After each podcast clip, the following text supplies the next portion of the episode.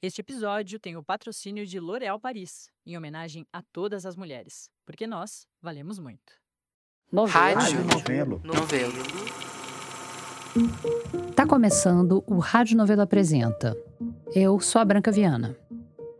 Tem uma fase do desenvolvimento humano em que a gente começa a gostar de regras. Isso acontece na infância mesmo. Eu ouvi isso pela primeira vez num episódio do Radio Lab, que é um podcast americano sublime que eu recomendo muito. A gente vai deixar esse episódio linkado no nosso site. E depois que eu tinha ouvido, eu nunca consegui desouvir. A gente nasce e cresce livre, brincando de um jeito meio selvagem, sem forma, sem lei. E tem uma hora, e isso depende de criança para criança, que a gente começa a obcecar com regras. De uma hora para outra, todas as brincadeiras têm regras. De repente, a brincadeira é a regra. Passar o tempo debatendo quem infringiu, como é que tem que ser e tal, a brincadeira vira isso. Por um lado, isso pode ser muito chato. Você olha para duas crianças debatendo sem parar sobre as regras de uma brincadeirinha e pensa: onde foi que eu errei? É por isso que o Congresso funciona assim? É por isso que a humanidade não vai para frente?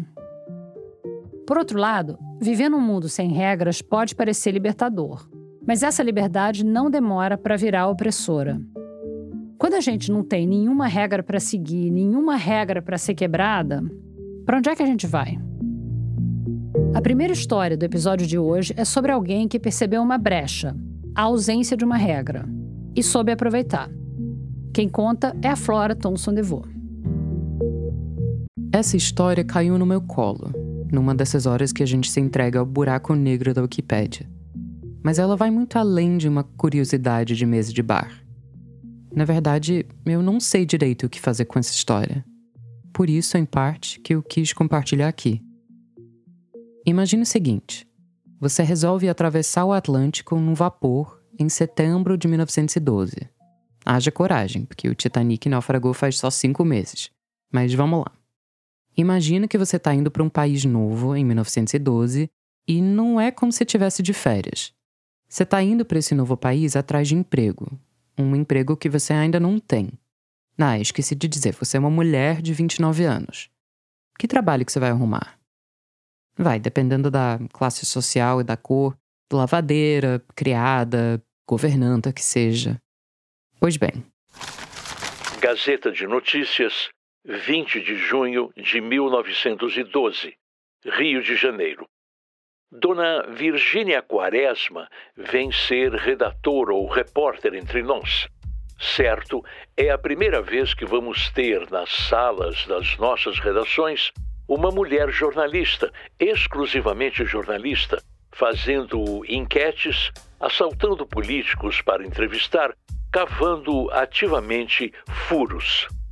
Ah, vai ser interessante uma mulher de lápis em punho e as tiras de papel, tomando notas nas delegacias, nos corredores da Câmara, nos gabinetes dos políticos, nos passeios da avenida. Sim, Virgínia Quaresma foi a primeira repórter mulher da história do Brasil de que se tem notícia. E ela fez isso depois de se tornar a primeira repórter mulher da história de Portugal. Mas o que é que a gente quer dizer com repórter? Está no momento de transição do jornalismo. O jornalismo até então, uh, os repórteres que não eram repórteres ficavam na redação dos jornais à espera de uma notícia e eles apenas redigiam a notícia. Então, o repórter, a figura que vai para a rua para fazer a notícia, teve que ser inventado. Quem me ajudou a entender toda essa história melhor foram dois acadêmicos. Eduardo da Cruz. Sou professor de literatura portuguesa na UERJ. Sou colega e amigo da Andréia há bastante tempo Muitos também. anos. e a Andréia Castro. Eu sou Andréia Castro, sou professora de literatura portuguesa e africanas da UERJ. A minha tese de doutorado foi sobre a representação do crime e do criminoso na imprensa. Então não é à toa que esse assunto me interessa tanto. A gente já vai chegar no crime. Mas eu queria voltar naquilo que o Eduardo falou, desse momento de transição no jornalismo. O que me interessa nesses momentos históricos é a indefinição de tudo. Se um jornalista não é a pessoa que fica ali na redação esperando a notícia chegar para escrever bonito, então ele faz o quê? O que, que é essa nova profissão, sabe? O João do Rio foi uma das primeiras pessoas no Brasil a tentar definir isso. Indo pra rua, zanzando, se metendo nos becos atrás de coisa para testemunhar e escrever. Pensa bem. Quando você nasceu, já existiam repórteres. Quando seus pais nasceram, já tinha repórter. Pode parecer óbvio que haja repórteres no mundo. Mas quando você for ver, é muito antinatural esse negócio de um ser humano que fica correndo atrás dos outros para tentar explicar a realidade enquanto ela acontece. E a Virgínia Quaresma foi uma das primeiras pessoas a fazer isso em Portugal. Ela até conta de algumas vezes, ela faz uns truques, né? Ela usa Ela já tinha contado é, quando morreu o Duque de Palmela, que era uma pessoa importante em Portugal, em 1910, ninguém podia entrar na casa. E ela queria saber notícias de como estava sendo todo o processo de velório e, e a família, como estava lidando com isso. Então ela viu umas freiras entrando na casa, falou para as freiras que era amiga da família, as freiras entraram com ela. Então ela enganou as freiras e lá dentro as pessoas acharam que ela estava com as freiras. E ela falou que ficou mais de uma hora ajoelhada de frente Velando pro caixão, o caixão. velando o corpo e ouvindo tudo que estava acontecendo, para contar como que estava sendo a recepção da família e, a- e o processo político. Nossa Senhora, ela era danada. Ela era muito danada. Mas não precisava envolver freira e invasão de velório para ser inovador. Num dia de 1910, começa a correr a palavra de que a monarquia tinha caído. O que um jornalista dessa época faria? Esperaria um comunicado na redação. Mas o que uma repórter faz? Em 5 de outubro de 1910. Quando ela descobre que tem uma revolução, a primeira coisa que ela faz é ir para casa do ministro do governo. Tipo aí, o que, que você vai fazer agora? Ele não sei ainda, eu tô me reunindo com os outros ministros. Não, mas eu quero contar. Então ela já invade a casa do ministro do reino, que é praticamente o primeiro-ministro, quem manda. Não, mas quais são as ações? O que, que você pensa? Ela quer saber Faz a- as perguntas a queima-roupa. e praticamente invade a casa dele, tem que botar ela de lá para fora. Então, ela é aquela que vai de fato atrás de notícias. Eu quero tal coisa, onde eu vou encontrar? Fulano vai me dar essa informação, Beltrano vai me dar aquela informação, eu preciso estar em tal lugar. E ela tá fazendo isso o tempo todo e ela diz: é isso que eu vou fazer no Brasil. Na época, Virginia Quaresma deu entrevista dizendo que ela tinha escolhido o Brasil porque estava afim de viajar, ter uma aventura, sem dar maiores explicações. A minha grande pergunta para Eduardo e para Andréia era meio boba, mas era o seguinte: quem deixou ela fazer isso no Brasil? Porque quando a gente pensa em pioneirismo, é como se a pessoa tivesse que arrombar uma determinada porta. Então, quem deixou essa porta entreaberta? No caso da Virginia Quaresma, ela chegou de navio dizendo que ia ser jornalista, mas sem nenhuma oferta de emprego. Ela chega aqui e vai procurar o Jornal do Brasil, a Gazeta de Notícias e vários outros. E ela acaba contratada por esse periódico. À época, que foi fundado em 1912, então tinha alguns meses de existência antes da chegada dela. E era uma proposta, era um jornal que queria ser moderno, queria novidades. Acho que cabe dizer que nome de jornal não costuma ser muito original, tem muito nome repetido. Então, essa época não é a revista Época que a gente conhece hoje. Só para esclarecer. Então, quando ela chega com essa proposta, o jornal fala: é isso que a gente quer. Contrata você e logo publica uma foto dela na redação do jornal. Isso é uma grande novidade, porque eu já via mulheres na imprensa. né? Desde o grande boom da imprensa no século XIX, mulheres fazem parte, ou enviando poemas, folhetins, crônicas, Contribuições, né? contribuições, colaborações para a imprensa, mas sempre escrevendo de casa. Mesmo no Brasil, a Júlia Lopes de Almeida, que está muito ativa nesse período, Meu também é uma grande escritora, ela escrevia de casa as crônicas dela. Ela pode falar sobre o Rio de Janeiro, mas ela depois em casa, na casa dela em Santa Teresa, ela redige a crônica e manda para a redação. Não é isso que a Virginia Quaresma quer fazer, não é isso que ela faz. Ela está na rua, atrás das notícias, atrás dos crimes, atrás de entrevistas. Então, os primeiros papéis dela, na verdade, nesse jornal, são para entrevistar políticos, inclusive políticos que não queriam dar entrevistas, famosos por não dar entrevistas. Mas quando via uma mulher fazendo perguntas para eles, Respondiam espontaneamente. respondia espontaneamente que eu não acreditava que fosse um repórter, que fosse um jornalista. O general Pinheiro Machado, que supostamente nunca tinha dado entrevista para jornalista nenhum, falou com a Virgínia. E não era exatamente um truque que ela usou para conseguir isso. Era o próprio pioneirismo. Ou melhor, o pioneirismo dela virava uma estratégia. Então ela usou de subterfúgio para conseguir tirar desses homens importantes as notícias que ela desejava, os temas que ela queria debater. Então, o furo era todo dela. E não, é- não chega nem a ser um subterfúgio, né? Só o fato de ser mulher que Só eles, tipo assim, não pode ser repórter. É só alguém me perguntando alguma coisa. Mas nem todos os truques da Virginia eram tão simples assim. Tem um outro caso dela que é meio complexo e que chega a desafiar o que a gente entende por jornalismo. Então, houve um, um roubo, um trem né, pagador. E. Não foi um trem, era um navio que estava levando toda a verba federal, se eu não me engano, para Pernambuco. E roubaram é, o dinheiro. Um E- baú de dinheiro. E depois esconderam esse dinheiro, enterraram em floresta, na Floresta da Tijuca. E como que a gente sabe disso? Porque um dos ladrões foi pego em flagrante, enterrando a grana. Mas conseguiram é, prender esse cara e recuperar parte do dinheiro. E esse dinheiro, o cara foi preso, levaram o dinheiro para a delegacia, eram três latas com dinheiro. Contaram o dinheiro e tem relatos de quanto foi. Só que Só que o dinheiro sumiu de dentro da delegacia. E a Virginia Quaresma começou a pesquisar e a fazer investigação de como assim esse dinheiro sumiu, quanto dinheiro afinal havia lá, quem poderia ter pego o dinheiro. E como que a polícia resolveu isso? Demitindo o policial que passou para a imprensa quanto dinheiro havia. É justamente quem fala a verdade. É que é demitido. E mantiveram o sujeito preso, Barata Ribeiro, não que era é o Barata sujeito. Ribeiro. Não é o Barata Ribeiro da rua, mas por acaso se chama Barata Ribeiro. Recapitulando, que a coisa é complexa. O ladrão, que se chamava Barata Ribeiro, foi levado para a delegacia junto com o dinheiro que tinha sido apreendido. Só que dos dois, só o ladrão ficou. O dinheiro sumiu. E quem pagou por isso foi o único policial que tinha falado do dinheiro para a imprensa. Daí entra a Virgínia Quaresma. Ela chegou a apurar tudo isso, do dinheiro que tinha sumido, do policial demitido e tal, mas ela não tinha nenhuma fonte que topasse vir a público com essa informação. A reportagem estava pronta, mas ela não podia sair. Talvez ela nunca tivesse saído. Mas numa noite, a Virginia foi ver uma peça de teatro.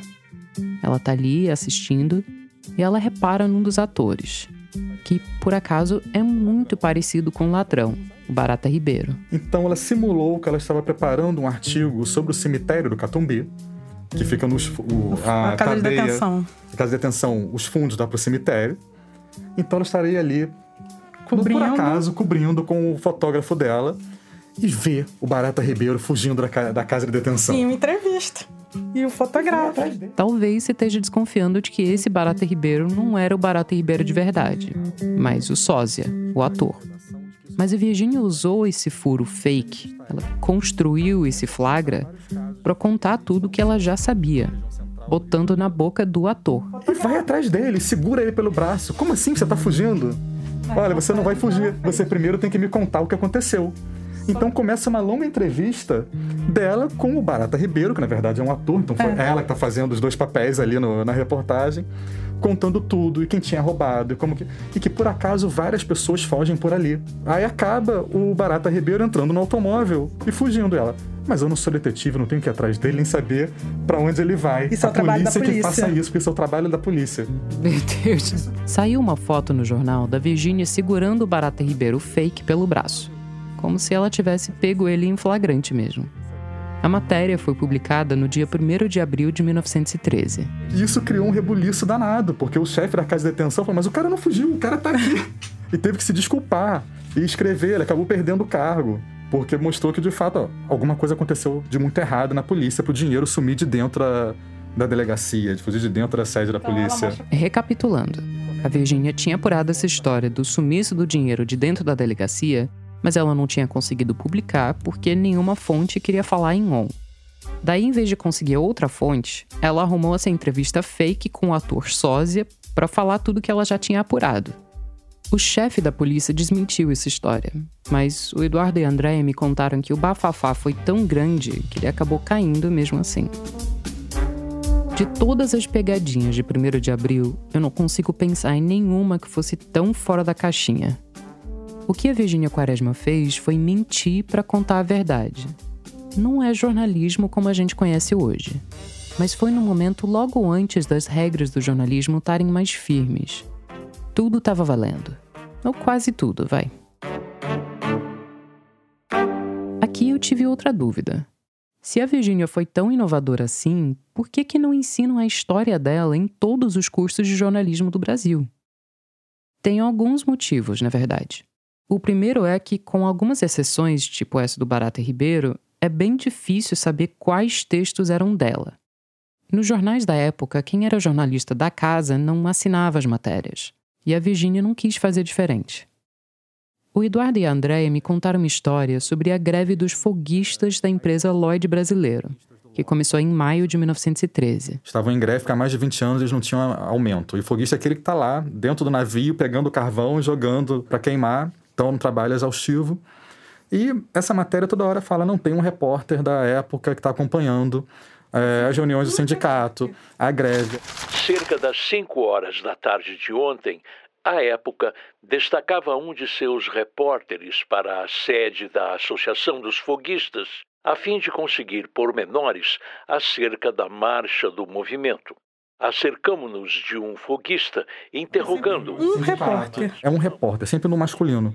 Quando acaba a greve, há uma moção de aplauso no sindicato para Virginia Quaresma, que tinha acompanhado tudo e tinha ajudado eles a convencer que deveria ter um aumento. Então, ela era aquele um repórter que estava acompanhando todo o movimento grevista. À época, destacava um de seus repórteres. Para... A época destacava um dos seus repórteres para a sede da Associação dos Foguistas, a fim de conseguir pormenores acerca da marcha do movimento. Acercamo-nos de um foguista, interrogando-o sem mais preâmbulos. Ah, olha só, eu, eu tinha visto, tinha alguma entrevista da época com o João Barreto, no caso da, da tragédia de Caraí, e eu tinha visto que quem falou com ele foi um repórter. Eu pensei, ah, então não era ela. Mas pelo jeito. Mas ela, ela, ela foi a primeira a chegar na cadeia para entrevistá-lo, depois que os outros homens chegaram para entrevistar, e ele estava se abrindo para uma mulher que estava visitando ele na, na cadeia. Mas era um repórter, que era a Virginia Quaresma. Vamos voltar um pouquinho aqui. Quando caí no buraco de Wikipédia e vi o nome da Virginia Quaresma, a primeira coisa que eu li foi que ela foi a primeira repórter de Portugal e do Brasil.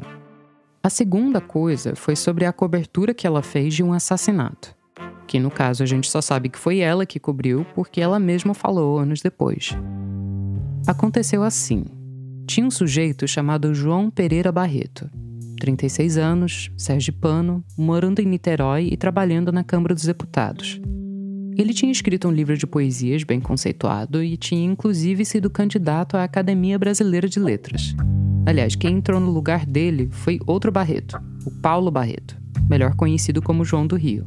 Mas, enfim. Esse poeta, o João Barreto, era viúvo da primeira mulher. E depois da morte dela, ele casou de novo e caiu bem na bebida. E como essa história toda tá com pouco Barreto, vou jogar mais um. Depois que o João Barreto desandou a beber, ele ganhou um companheiro de boteco, o Lima Barreto, autor de Triste Fim de Policarpo Quaresma. Pronto, parei com os Barretos. O que você precisa saber é que numa noite, num café, e naquela época café era meio sinônimo de bar, enfim, num café no centro do Rio, o João Barreto tá bebendo com Lima Barreto. E o João Barreto tá pé da vida. Ele diz pro Lima: Hoje eu podia matar alguém. E o Lima diz: Para com isso, cara. Hoje você exagerou. Vamos esfriar a cabeça. Bom, isso teria sido sensato. Não, na verdade, o Lima sugeriu que o João podia matar um crítico de quem ele, o Lima, não gostava. O nome do cara era J. Brito. E o Lima disse depois que ele estava brincando. Pois bem, os Barreto tomam mais uma, mais duas, e chega uma hora em que o João resolve pegar a barca para casa dele em Niterói. Já é de madrugada dia 3 de dezembro de 1912. O que aconteceu naquela madrugada ficou conhecido como a Tragédia de Icaraí. Icaraí é o bairro de Niterói onde o João Barreto morava. E a tragédia não teve testemunhas. O que teve foi que o cunhado do João Barreto acordou com o João batendo na janela, desesperado. Ele diz: Atirei na Anitta. Chame um médico. Ele joga as chaves da casa ali e some. Só que é 1912, né? E não é tão fácil assim chamar um médico. O cunhado fica meio tonto. Eu sou um senhor de idade. Eu não tinha como chamar um médico. Então chamei um rapaz para ir atrás do meu primo, que mora em outro lugar na praia de Caraí, para chamar um médico. E esse médico não quis atender.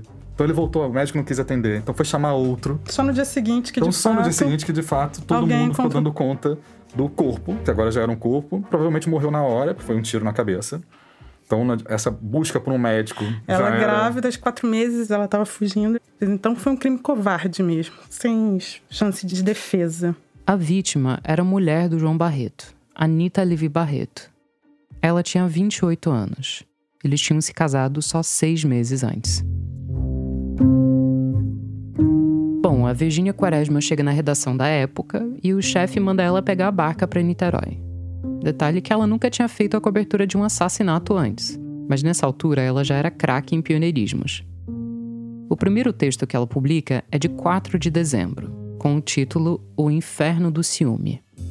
Nessa matéria, ela faz uma descrição da cena do crime, vai entrevistando as pessoas dali, as empregadas, coletando depoimentos e chegando rapidamente à conclusão de que esse era um bêbado que matou a mulher, aparentemente sem motivo.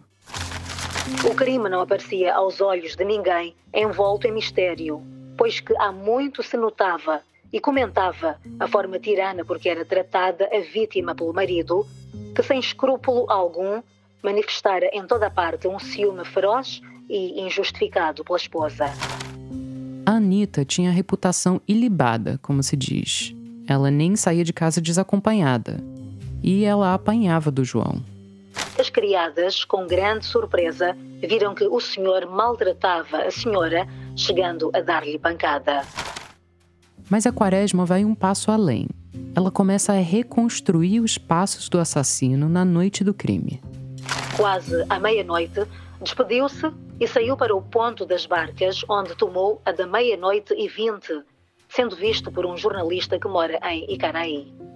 Às três e meia da manhã, já tinha consumado a sua obra e já se achava a rir sentado na última mesa do terraço do café suíço, onde esvaziou duas garrafas de cerveja.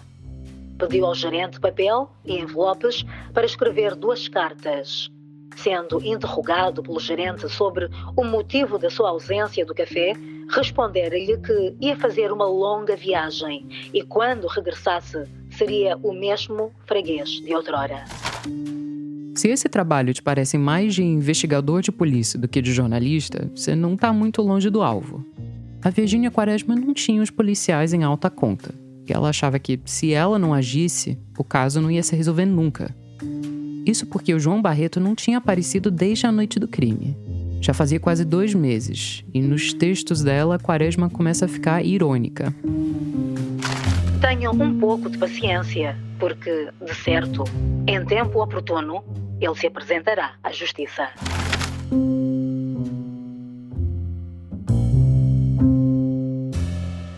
Eu lembrei do assassinato da Ângela Diniz, que a gente cobriu na nossa série Praia dos Ossos.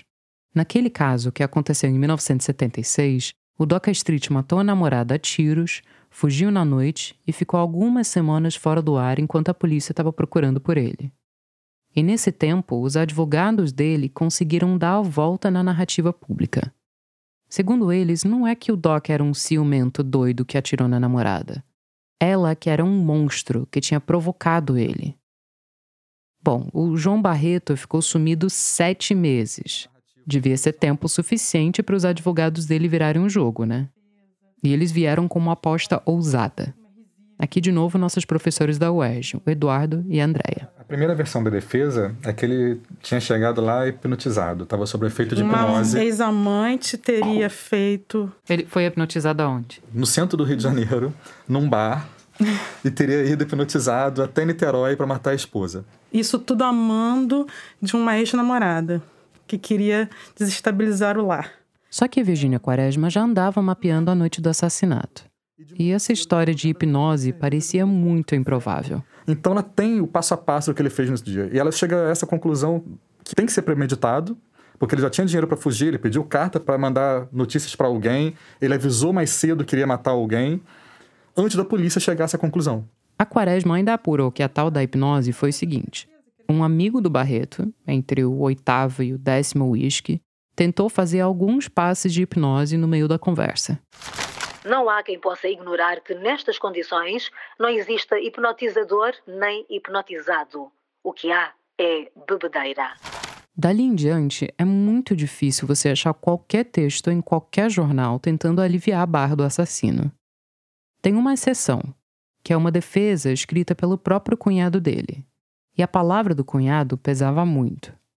A irmã do João Barreto era casado com o crítico literário Silvio Romero, que além de ser um grandessíssimo de um racista, era uma figura muito importante no mundo das letras brasileiras naquele momento. O Romero parecia basicamente empenhado em dizer que o cunhado dele não era um bêbado. Mas, na sequência, ele defende o cunhado listando outros exemplos de poetas bebons. Como Byron, Schiller, Musset, Baudelaire, Edgar Poe e outros não se esquecendo os nossos patrícios, Álvares de Azevedo, Aureliano Lessa, Laurindo Rabelo, Castro Alves, Tobias Barreto, Guimarães Passos e os que ainda vivem, Emílio de Menezes, Olavo Bilac, Luiz Murat e outros laureados poetas que são a glória de nossa raça. Bonito, né? Bom, passam-se os meses e nada do Barreto aparecer. Até que um dia, em julho de 1913, ele, assim como a Virginia Quaresma previu, se apresenta à polícia. O João Barreto é levado a julgamento no ano seguinte, e o tribunal está lotado de senhoras, entre aspas, da melhor sociedade. Os advogados de defesa insistem que ele foi hipnotizado. Isso não convenceu ninguém, nem os homens, nem o juiz, nem... ninguém acreditou foi... nessa história. Ele foi condenado a 21 anos. Né? Foi condenado. Há 21 anos. Aqui tá parecendo um praia dos ossos precoce, né? Uma jornalista feminista, porque a Quaresma se dizia feminista mesmo, uma jornalista feminista lidera uma cobertura crítica de um feminicídio e consegue uma condenação. Só que não vamos esquecer que a gente está nos anos 1910. Então, aperta o cinto, que daqui em diante vai tudo ladeira abaixo. Tem um recurso e o Barreto vai a julgamento de novo. Dessa vez, quem assume a liderança da defesa é um advogado mega famoso. Talvez o nome te soe familiar.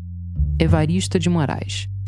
Sim, essa vai para os Priors. Ele é o pai do Evaristo de Moraes Filho, que estrelou a acusação no julgamento do Doca Street. E qual que é a grande sacada do Evaristo de Moraes? Ele abandona a ideia de hipnose, que já está bem desacreditada.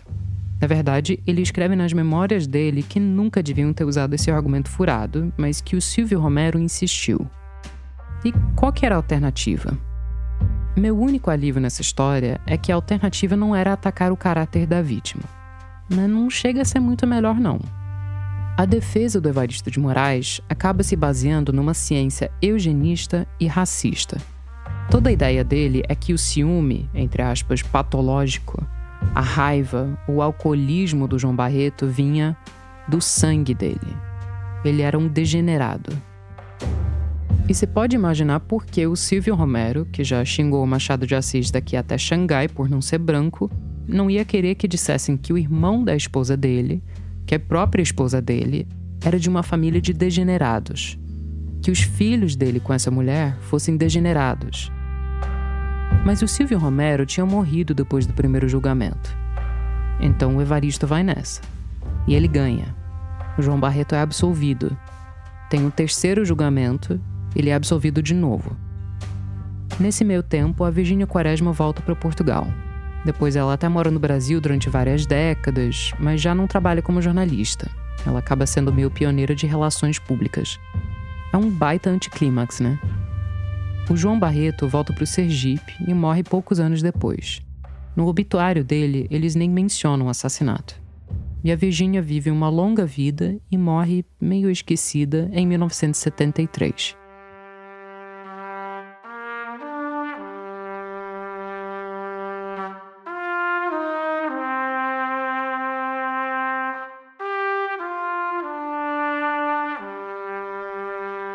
Lembra quando falei que teve outros motivos que podem ter feito com que a Virginia não fosse mais lembrada hoje em dia? Um deles é que ela era lésbica. E não lésbica do tipo, nossa, que cartas fortes essas duas amigas trocavam, será que tinha alguma coisa a mais entre elas? É do tipo, ela veio para o Rio com a namorada dela, conseguiu emprego para a namorada no mesmo jornal, depois engatou outro relacionamento que durou 30 anos até a morte da companheira dela.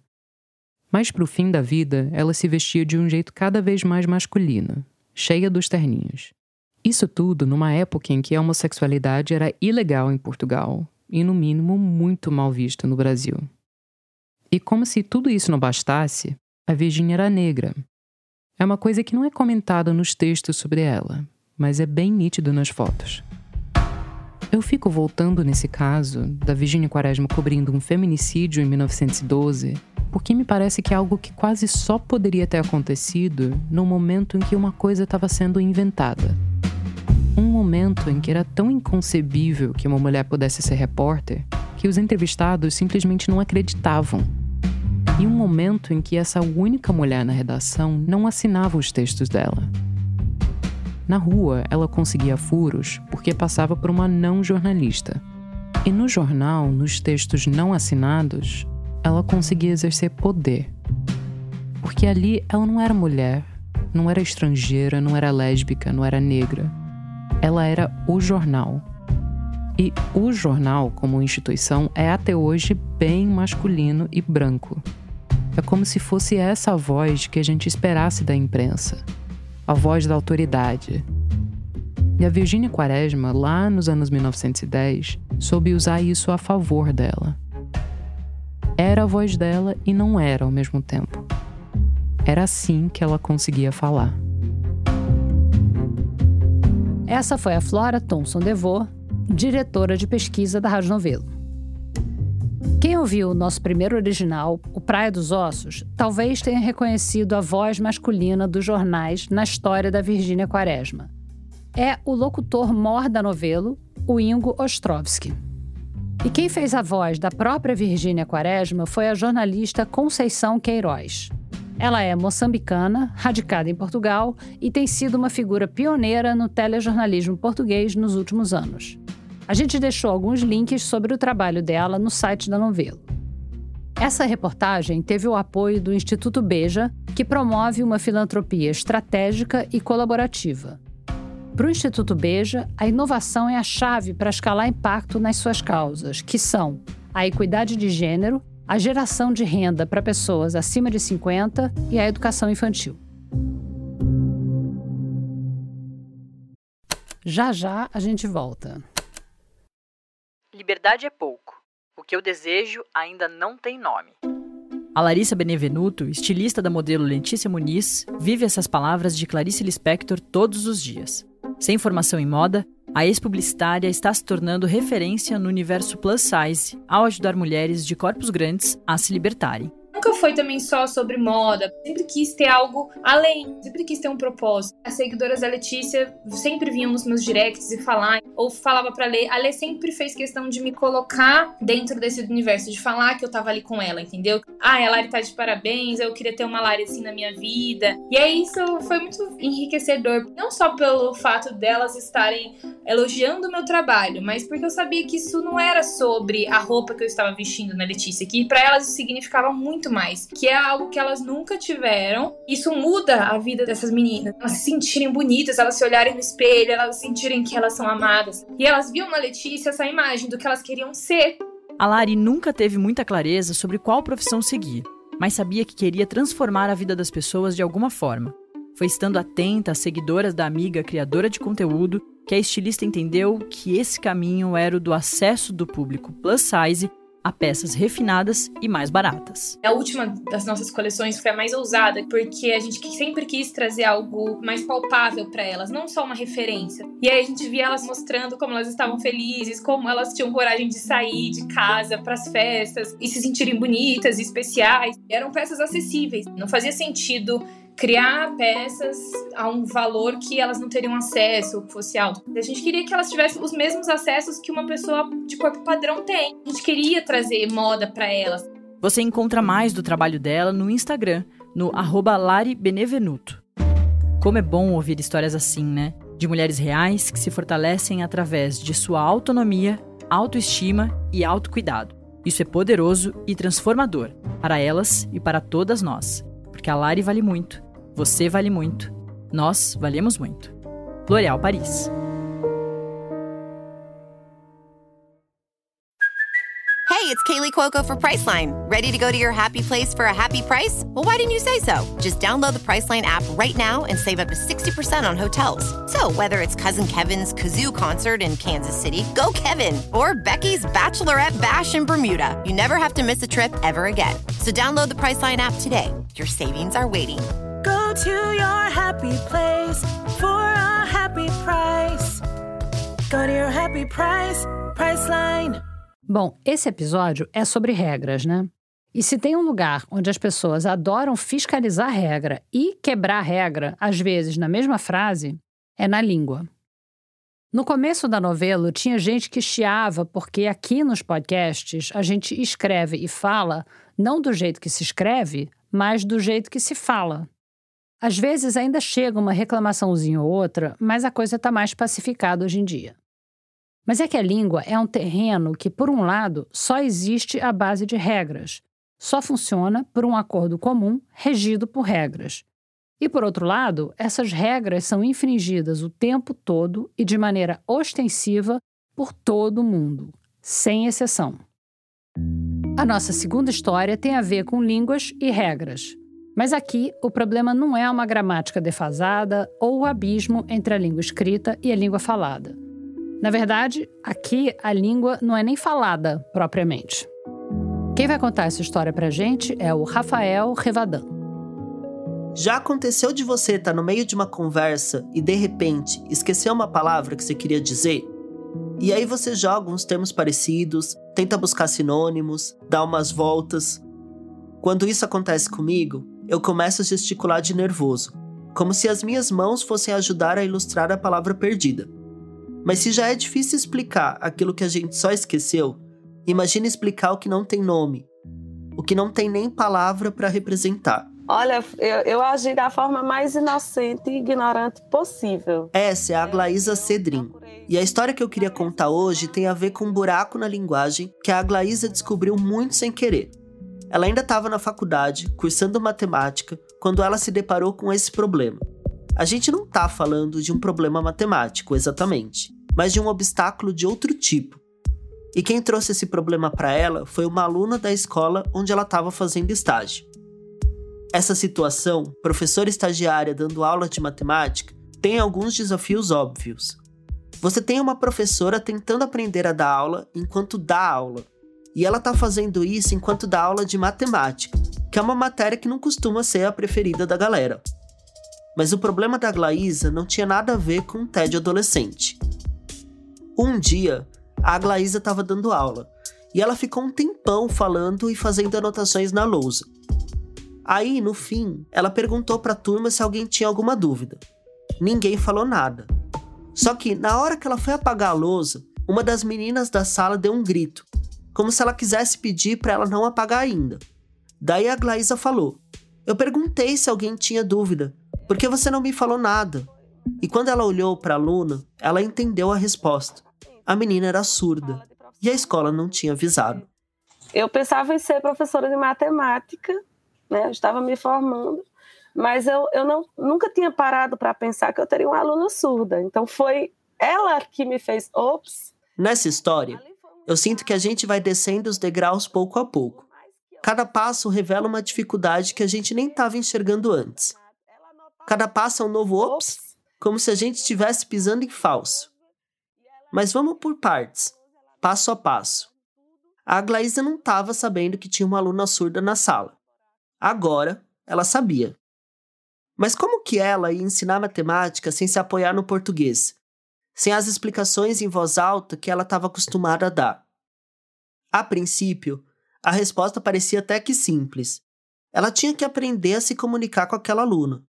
E o universo se encarregou de dar uma ajudinha para resolver esse problema. Porque eu peguei uma van indo de uma faculdade a outra. Eu estudava em um campus e eu precisava resolver uma parte burocrática no outro campus. Logo depois daquela aula, a Glaísa estava chacoalhando na van, indo de um campus para outro da universidade. No caso, era a URCA, a Universidade Regional do Cariri, quando ela viu um papelzinho colado ali. Um anúncio de um curso de Libras. Libras, a língua brasileira de sinais. A Aglaísa não pensou duas vezes antes de se inscrever. Crente que eu ia aprender Libras para ensinar essa menina essa aluna. Mas não, não, não aconteceu. O máximo que eu consegui com ela foi aprender o alfabeto datilológico. O que a Glaís aprendeu nesse curso foi o alfabeto datilológico, que é o alfabeto manual, com os sinais correspondentes a cada uma das letras das línguas orais. E, e, e eu ficava meio que apontando, escrevendo na aula. Aí eu fazia lá, bem devagarinho, as palavras do alfabeto datilológico mais uma vez, né, sinalizava, soletrava. Imagina dar uma aula para alguém soletrando cada letra de cada palavra. Imagina ter uma aula em que o professor fica soletrando tudo. Ela anotava tudo, tudo que eu ia falar, eu, escrevia na lousa e ela anotava no caderno tudo. Era um processo penoso para todos os lados, mas estava indo. Aquela aluna abriu os olhos da Glaísa para o tamanho do problema, e ela se dedicou a ficar fluente em Libras, não só nos sinais de cada letra, mas nos sinais de cada palavra. E conforme ela ia avançando, ela começou a sentir falta de uma coisa. De muitas coisas, na verdade. Faltava um monte de vocabulário matemático. Tipo as palavras que a gente usa na hora de resolver uma equação, fazer um cálculo de geometria, pensar em um problema matemático. Coisas que eram essenciais para ela e para os alunos dela. O que a Glaísa percebeu é que os cursos voltados para o ensino de Libras ensinavam muito de gramática, mas quase nada de outros universos para além da língua portuguesa. Então, ela começou a estudar os sinais matemáticos por fora. Só que não demorou muito para ela esbarrar num novo dilema. Não tinha sinal para tudo que ela precisava ensinar. Ou seja, a questão não era só que os cursos não ensinavam esses sinais de matemática. Era que vários desses sinais não existiam, não tinham sido criados ainda. Tentar ensinar uma coisa em Libras sem ter os sinais próprios para isso é igual tentar explicar uma coisa em português sem ter as palavras que você precisa. E não adianta só inventar alguma palavra, né? As pessoas precisam te entender. Bom, corta para 2022. A essa altura, a Aglaísa já terminou o mestrado e a pesquisa dela foi compilar uma lista de sinais matemáticos que já existem em Libras. Aí ela vai para um evento acadêmico sobre matemática e se apresenta como uma professora focada no ensino inclusivo. Um colega acha interessante e puxa assunto. Eu falei, olha, ensinar matemática para cegos deve ser um desafio gigantesco, porque tem uma limitação intrínseca, porque a matemática é extremamente visual. Eu falei para ela que ensinar para surdos não tem essa limitação intrínseca. E ela falou, não, que tem todas as limitações da história de vida dele e tem uma limitação adicional que é uma pobreza de vocabulário, né? falta de sinais ou sinais fora de contexto. O Marcelo Feirer é professor do curso de matemática da Unicamp, a Universidade Estadual de Campinas. O Marcelo achava que devia ser relativamente fácil ensinar matemática para alunos surdos, mas é que ele ainda não tinha se ligado numa coisa, que na verdade muita gente não sabe. A Aglaísa foi mostrando para ele que Libras e português não são o espelho um do outro. Pelo contrário, são línguas diferentes com lógicas bem diferentes. São línguas que coexistem no mesmo país, mas uma não depende da outra para existir. E o Marcelo ficou surpreso quando ele percebeu que a língua portuguesa, assim como o inglês, o espanhol ou qualquer língua escrita, é só uma porção de desenhos para quem é surdo. Porque é isso que sobra quando você tira a camada sonora. E aí, as pessoas surdas que vão aprender a língua portuguesa precisam decorar esses rabiscos todos, só que o nosso idioma tem centenas de milhares de verbetes. Imagina decorar tudo isso? Já a Libras é um outro tipo de língua. É o que se chama de língua visual espacial. E os sinais surgem naturalmente da forma de pensar e de expressar das pessoas surdas. Por isso que esse é o idioma principal e o mais adequado para toda uma comunidade de pessoas no país. Só que, como eu estava dizendo, estavam faltando alguns pedaços desse quebra-cabeça da Libras. Depois daquela primeira conversa, a Aglaís e o Marcelo começaram a se falar toda semana. De um lado, o Marcelo não parava de pensar no que eles podiam fazer para ajudar a tapar esse buraco. Mexeu comigo de uma maneira que eu não, não conseguia imaginar que fosse mexer. Do outro lado, a Aglaísa já estava inspirada em criar uma outra lista, não dos sinais da matemática que já existem, mas dos que não existem. Ah, axioma é um dos termos que vai para a listazinha ali de que não tem sinal. Opa, isso não tem, né? Pontos colineares, né? Colinearidade entre pontos. Até que o Marcelo deu a ideia deles criarem um evento para debater isso, que ganhou o nome de Libras mais Matemática. Eles organizaram tudo com a Unicamp e abriram uma chamada para estudantes surdos do país inteiro, ia ser uma imersão de quase duas semanas para discutir e criar um vocabulário, ou um sinalário, de matemática em Libras. Que quando começar a Sabrina, aí me chama para fazer a voz. Essa é a Yuri Cristina Mekai. Ela foi intérprete voluntária do projeto Libras mais Matemática e foi uma das pessoas que me ajudaram nas entrevistas durante o evento. Agora, ela vai fazer a voz de uma das participantes, a Sabrina Evangelista. Eu me chamo Sabrina e este é meu sinal. Na hora de se apresentar, a Sabrina fez o gesto de cada letra do nome dela e depois fez um sinal. Esse sinal é como se fosse uma assinatura única. Cada pessoa tem uma. Prazer em conhecê-lo. Muito prazer. A Sabrina não é estudante do ensino médio como a maioria dos participantes da oficina. Ela é professora de matemática em Teixeira de Freitas, na Bahia. Meu avô, quando eu tinha seis anos, ele me ensinou matemática. Ele não sabia Libras, ele gesticulava e escrevendo com giz.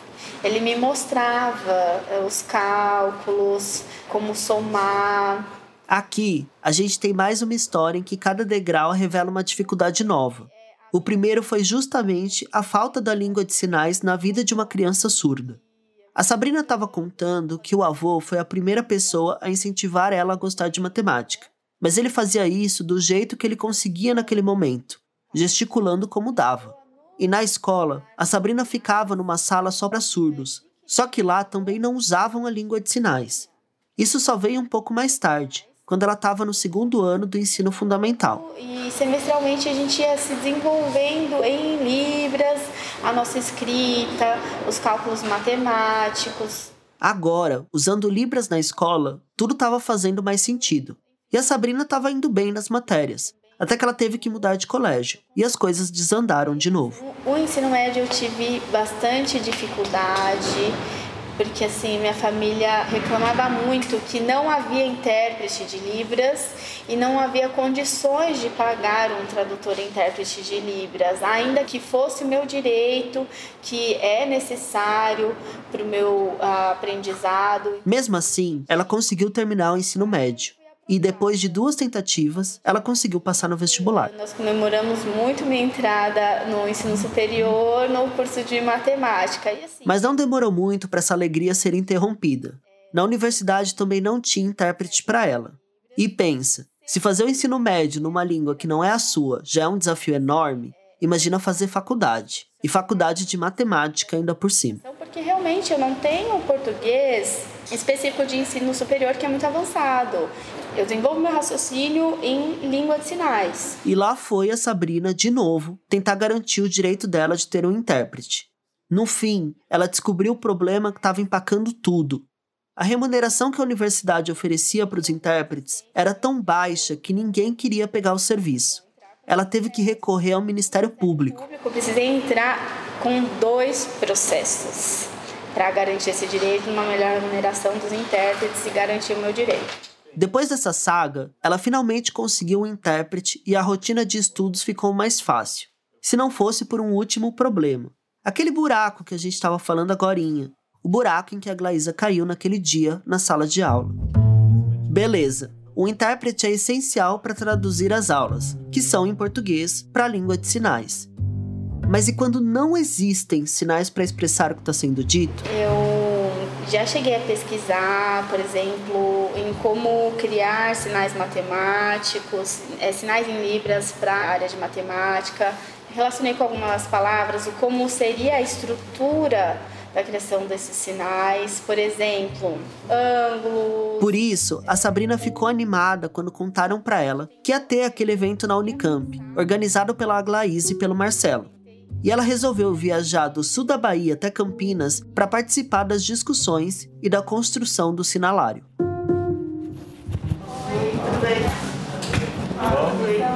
Eu combinei com os organizadores do projeto Libras Mais Matemática que eu ia conhecer os participantes e depois acompanhar eles em algumas das oficinas. A primeira coisa que a Glaís e o Marcelo me explicaram é que a ideia da imersão não era dar uma lista de expressões matemáticas e pedir para os participantes criarem os sinais assim do nada. Em vez disso, eles fizeram uma lista de sinais que não existem e montaram uma apostila com exercícios de matemática que envolvem esses termos. E aí, a ideia era que a resolução dos problemas por si só já despertasse o debate sobre os sinais que ainda não foram criados. No fundo da sala, tinha uma espécie de mural na parede com a lista dos sinais que eles estavam trabalhando ao longo daqueles dias. Quando eu cheguei, tinha oito itens na lista: retas com correntes oblíquas, axioma, colinearidade ou colinear, ponto de trisecção, transferidor, tal que, intersecção, e proposição ou teorema. Eu confesso que alguns desses nomes são até familiares para mim, mas tem outros que eu simplesmente apaguei da memória. Mas eu vou tentar explicar um conceito e como foi construído o sinal dele lá na oficina. Tomara que eu não decepcione o Marcelo e a Glaísa. Vamos lá!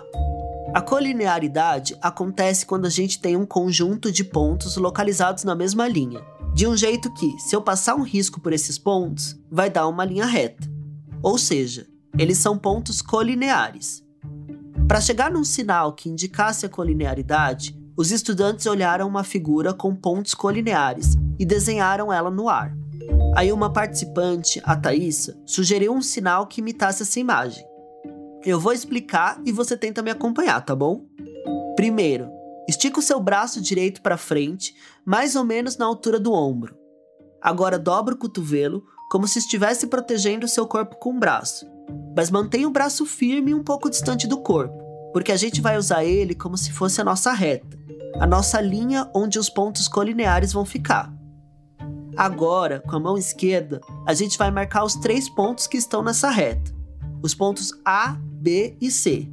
Então pega a mão esquerda e leva na ponta do seu cotovelo direito. Para indicar que ali é o ponto A, tem que fazer o sinal da letra A, que é a mão fechada, como se a gente fosse dar um soco, mas com o polegar para fora. Feito o ponto A, vamos para o B. Agora, a mão esquerda vai para o meio da reta, ou melhor, para o meio do braço direito. E aí tem que fazer o sinal da letra B, que é parecido com o gesto de pedir quatro pãezinhos na padaria, os quatro dedos levantados. A diferença é que aqui os dedos têm que ficar juntinhos. Pronto, só falta o último ponto, o C. Pega a mão esquerda e coloca mais para a extremidade do braço direito, chegando quase na mão direita, e faz o sinal da letra C, que é um C com a mão mesmo. Pronto, é mais ou menos isso. E pode parecer complexo comigo narrando cada movimento, mas eles fizeram esse sinal em alguns segundos, muito mais rápido que o tempo que eu levei para explicar. Tipo o tempo que leva para falar a palavra colinearidade em português. Esse é o método mais comum para construir sinais. Partir do visual e tentar reproduzir aquilo com as mãos. Mas nem sempre todo mundo chegava num acordo sobre qual sinal fazer. Vocês falaram que fecharam nove sinais ao todo na oficina, né? Que vocês definiram, é isso? Não, eu não sei. Eu sei que tem nove gravados aqui selecionados. Tem nove gravados. Tem nove já separados, editados. É que, na verdade, eles gravaram os sinais definidos para colocar no YouTube, no canal Libras Mais Matemática. A gente vai deixar o link na descrição do episódio. A listinha aqui tem até 10, 11, 12, 13, ou seja, deve vir mais. Na coluna da contagem, tem mais. Aqui tem colinear, intersecção de sólidos, intersecção de áreas, intersecção entre reta e curva, tem muita coisa de intersecção. Tá? Aliás, intersecção foi onde eles quebraram o pau, mas eu acho que tem mais coisas, né? Era isso que eu queria saber, se teve algum sinal que teve desavenças. Intersecção. Intersecção. Eu não sei nada de Libras, mas quando eles estavam discutindo intersecção, eu entrei na sala e era onde estava todo mundo brigando. Assim, primeiro você vê que está todo mundo falando ao mesmo tempo, ou seja, ninguém está ouvindo, e estavam falando o que seria falar em voz alta. Ou seja, com sinais exacerbados. Nunca é fácil entender uma divergência dentro de uma língua que a gente não conhece, né? Mas eu vou tentar aqui. Já existia um sinal que significava algo como interseção, mas ele não servia para falar de vários tipos de interseção na matemática. Não conversa com o que de fato nós estamos querendo dizer quando nós colocamos num contexto geométrico, por exemplo. Daí tinha um problema básico, uma decisão que eles tinham que tomar. Ia ter um único sinal novo para interseção ou eles iam ter que fazer um sinal para cada tipo de interseção dentro da matemática.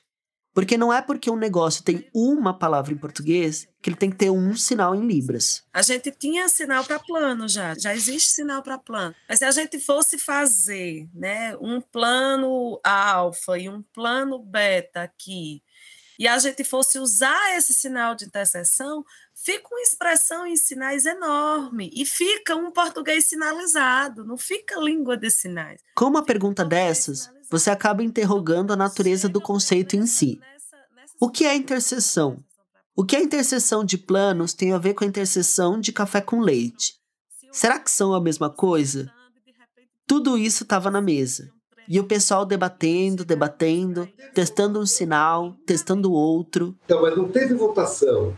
O que é lindo é que não teve votação, foi uma Não. convergência. Foi uma É, não- foi, convergência. não foi nenhuma das propostas iniciais. Não, não foi nenhuma Elas das foram, propostas elas foram interagindo entre si. Foram se é somando. lindo, o processo é muito bonito. É muito, muito bonito. Eu achei A proposta que vingou, que ninguém sabe de quem foi a ideia, foi meio que de todo mundo, não é um único sinal.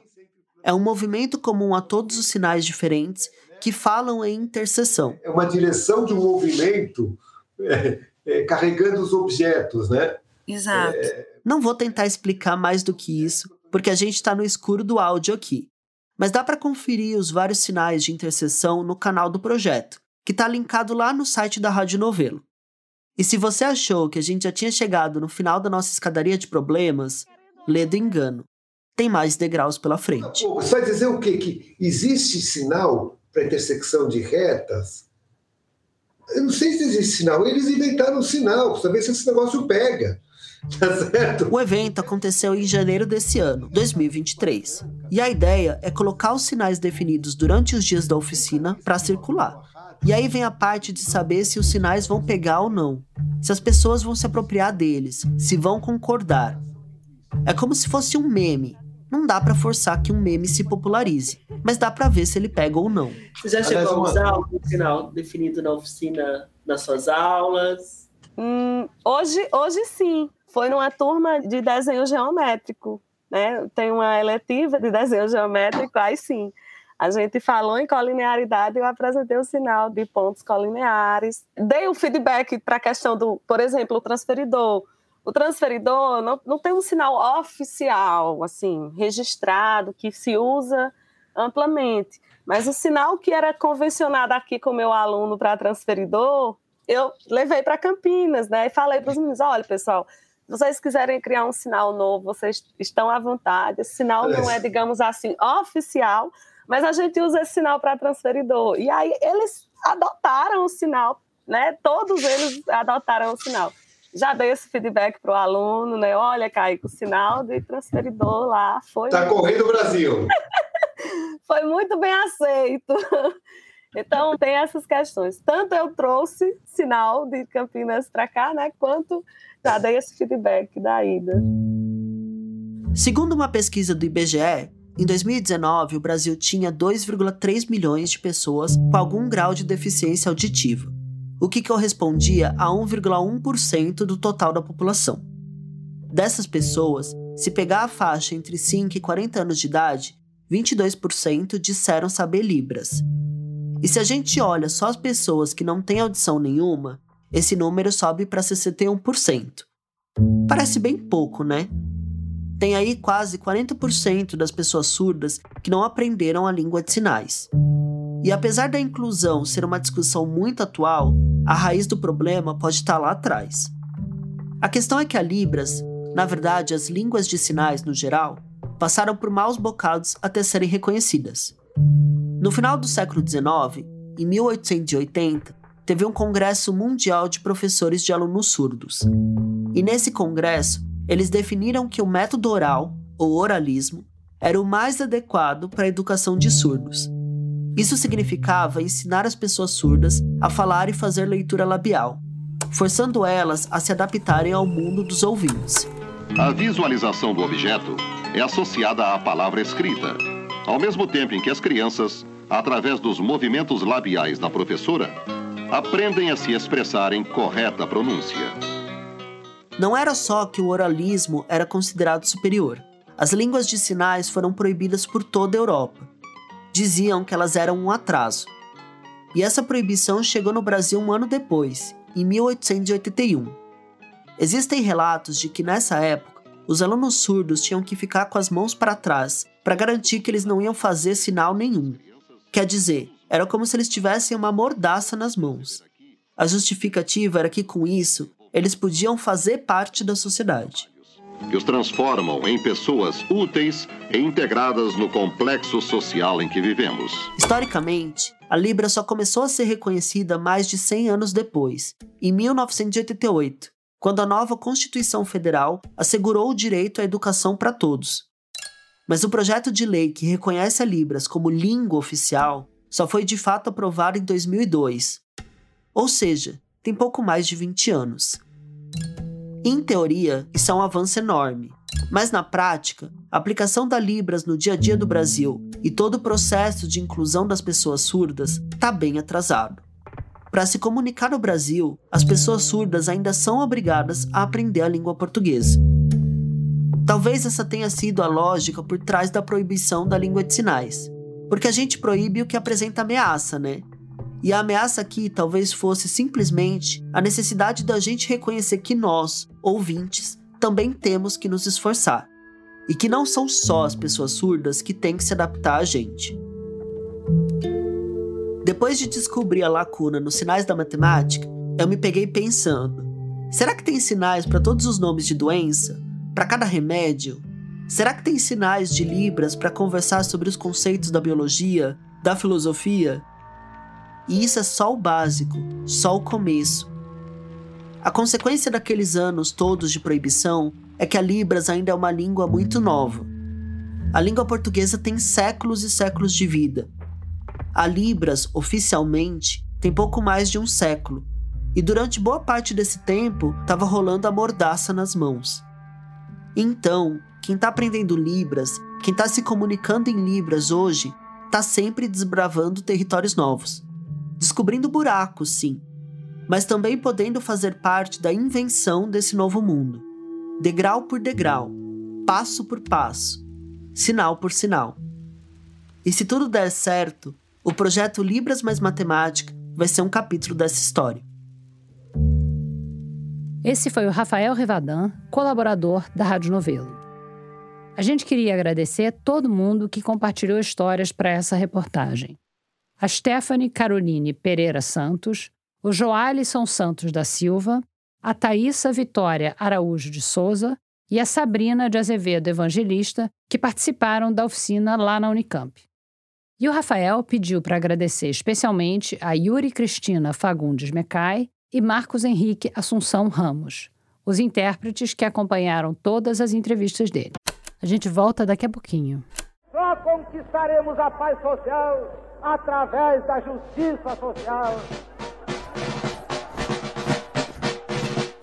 Declaro vaga a presidência da República. Seu remédio para os malefícios da extrema esquerda não será o nascimento de uma direita reacionária. Politiquês, podcast de política do Nexo, leva ao ar a partir de 8 de maio de 2024, quarta-feira, uma adaptação da série Dia a Dia do Golpe, a partir de textos publicados por Mariana Vick, que resgatam como o Brasil virou uma ditadura militar. Em cinco episódios, você vai acompanhar a sequência de fatos ocorridos em datas-chave de 1964, do discurso de Jango na Central do Brasil à posse de Castelo Branco, primeiro general-presidente de um regime autocrático que duraria 21 anos. Convido você para essa viagem ao passado, tão necessária para que nunca mais o país tenha que passar por aqueles anos de chumbo. Toda quarta-feira em seu tocador favorito, pelo feed do Politiquês. Porque sim, o Politiquês está de volta.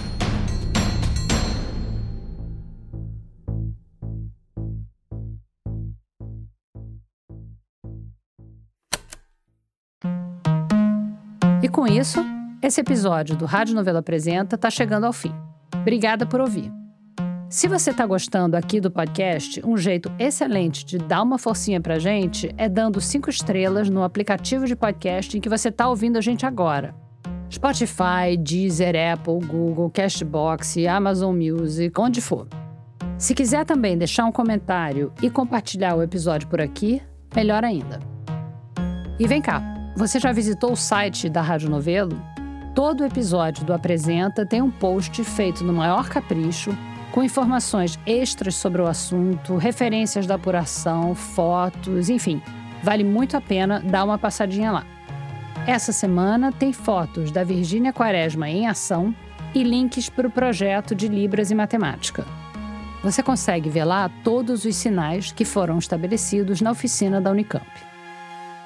Fica também o convite, de novo, para você assinar a nossa newsletter, que chega toda semana te lembrando de ouvir o episódio e também com alguma dica bem bacana de alguém da nossa equipe.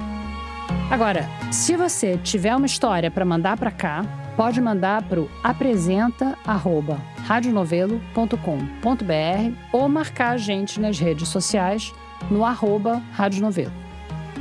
O Rádio Novelo Apresenta é um original da Rádio Novelo.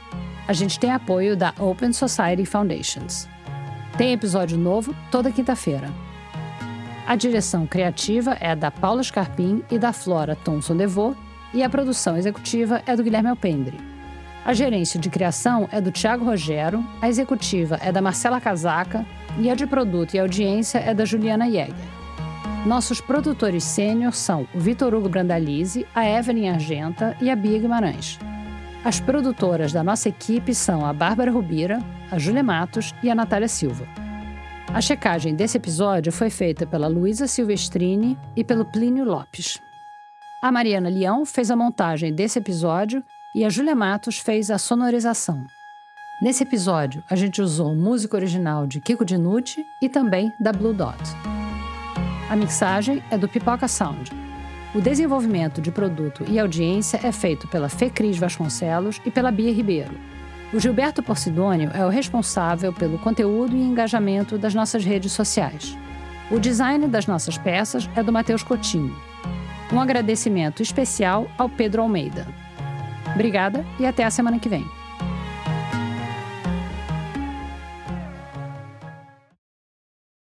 Oi! Você acabou o episódio do Apresenta dessa semana e está procurando outro podcast bacana para ouvir? Você já ouviu Tempo Quente? É um podcast original da Rádio Novelo, uma série em oito episódios sobre aquecimento global. Na verdade, é sobre como o Brasil, que é um país que tinha tudo para estar tá na vanguarda das políticas ambientais no mundo, está correndo sério risco de perder o bonde da história. E também sobre como os vários lobbies do agro, do carvão, etc., estão contribuindo para isso. Vai lá no seu aplicativo preferido de podcasts ou no nosso site e procura Tempo Quente. Você não vai se arrepender.